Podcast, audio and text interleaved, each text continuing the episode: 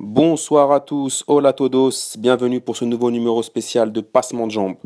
Après le magnifique débrief hier du trio magique Martin, Bastien et Guilin, je vous livre aujourd'hui mon décryptage brut de pomme des trois rencontres du jour Turquie-Croatie, Pologne-Irlande du Nord, Allemagne-Ukraine.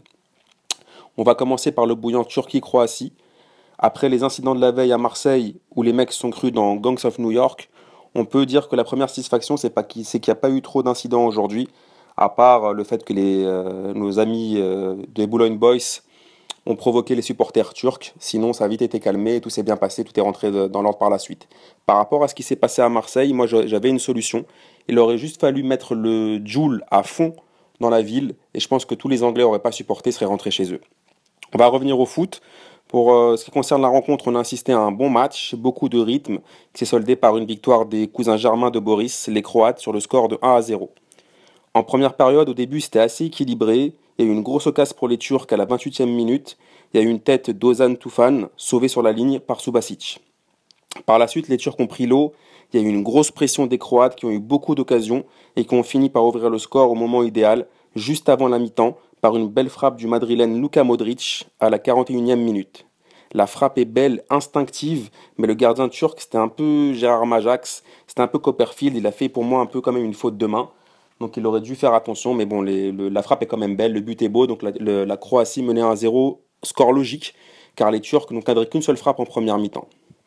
Au début de la seconde mi-temps, les Turcs ont essayé de montrer un nouveau visage, ils étaient, ils étaient très agressifs, ils ont fait beaucoup de fautes, ils ont eu une demi-occasion, euh, mais ensuite, ils ont complètement coulé physiquement. Alors, est-ce que c'était un excès de baklava, un excès de loukoum On ne sait pas. Voilà, c'était mon instant Thierry Roland.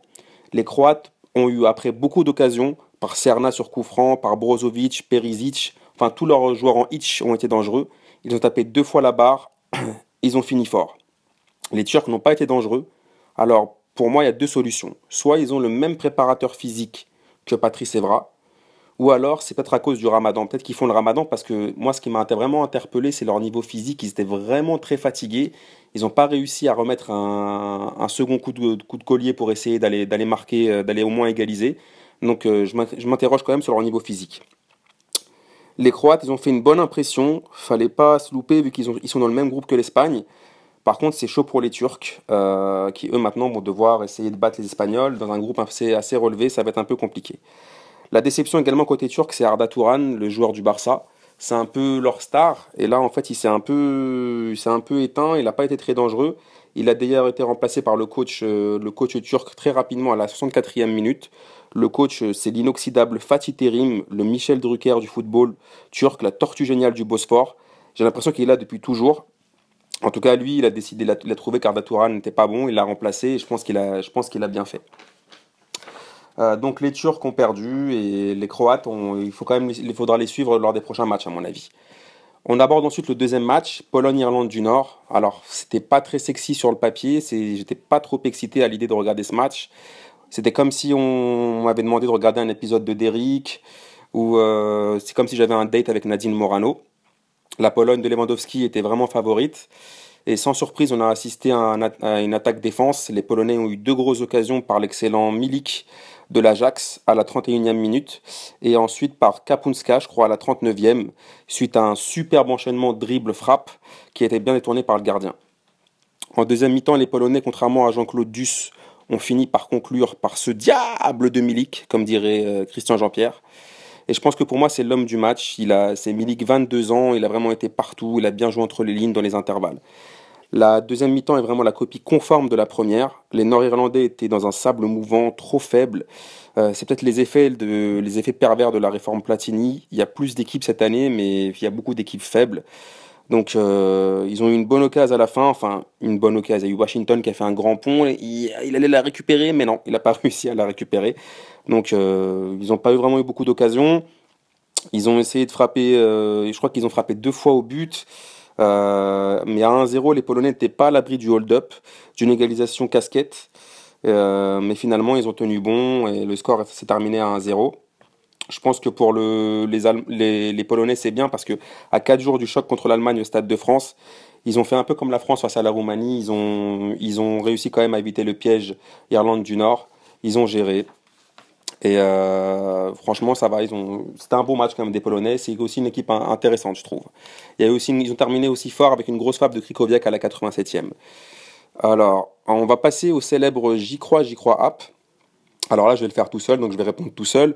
Alors le J'y crois, J'y crois que j'ai choisi aujourd'hui, c'est peut-il y avoir une surprise à la victoire finale de l'Euro?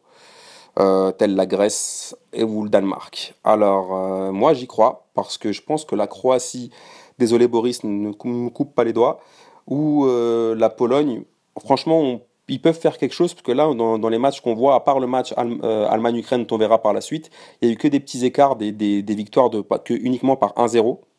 Donc je pense qu'une petite équipe méconnue comme la Pologne ou la Croatie peut peut peut-être faire la surprise. On va maintenant venir donc euh, sur, on va finir en beauté par le dernier match Allemagne-Ukraine. Alors les Allemands champions du monde étaient archi favoris. Surprise dans la compo, Joachim Löw a titularisé en attaque Götze.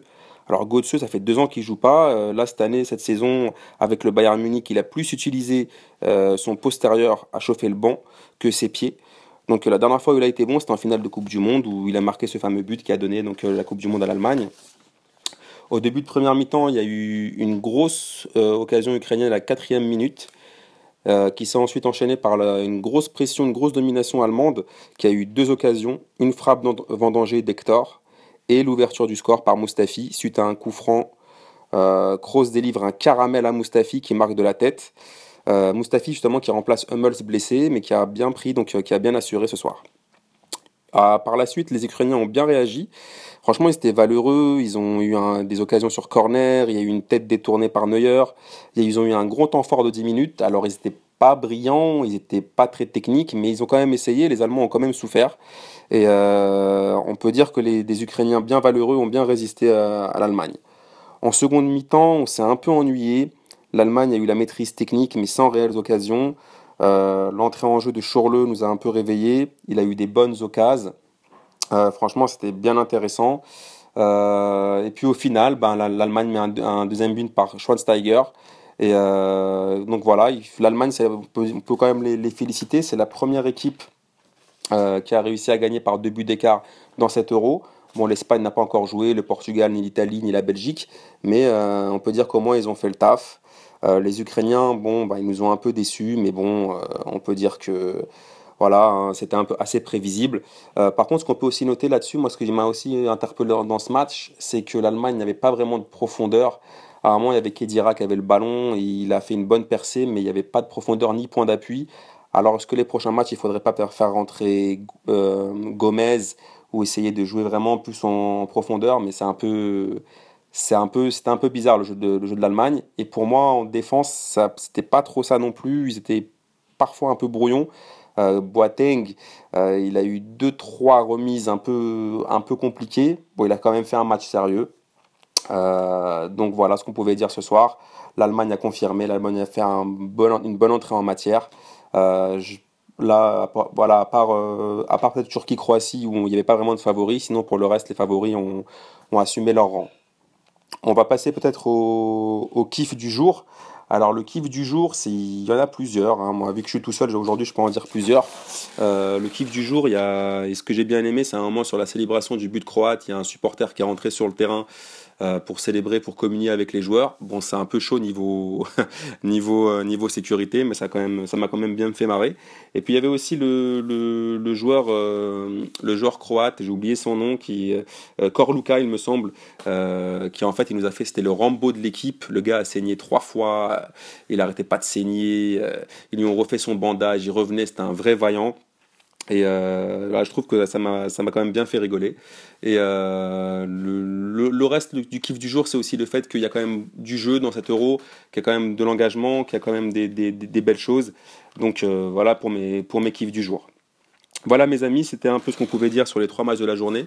J'espère que ça vous a plu. Si ça vous a plu, bah, n'hésitez pas à lâcher vos commentaires. Hein. Je vous invite à lâcher vos commentaires. Euh, si ça vous a pas plu, bah aussi, hein, euh, si vous voulez me tailler, n'hésitez pas, ça fait toujours plaisir.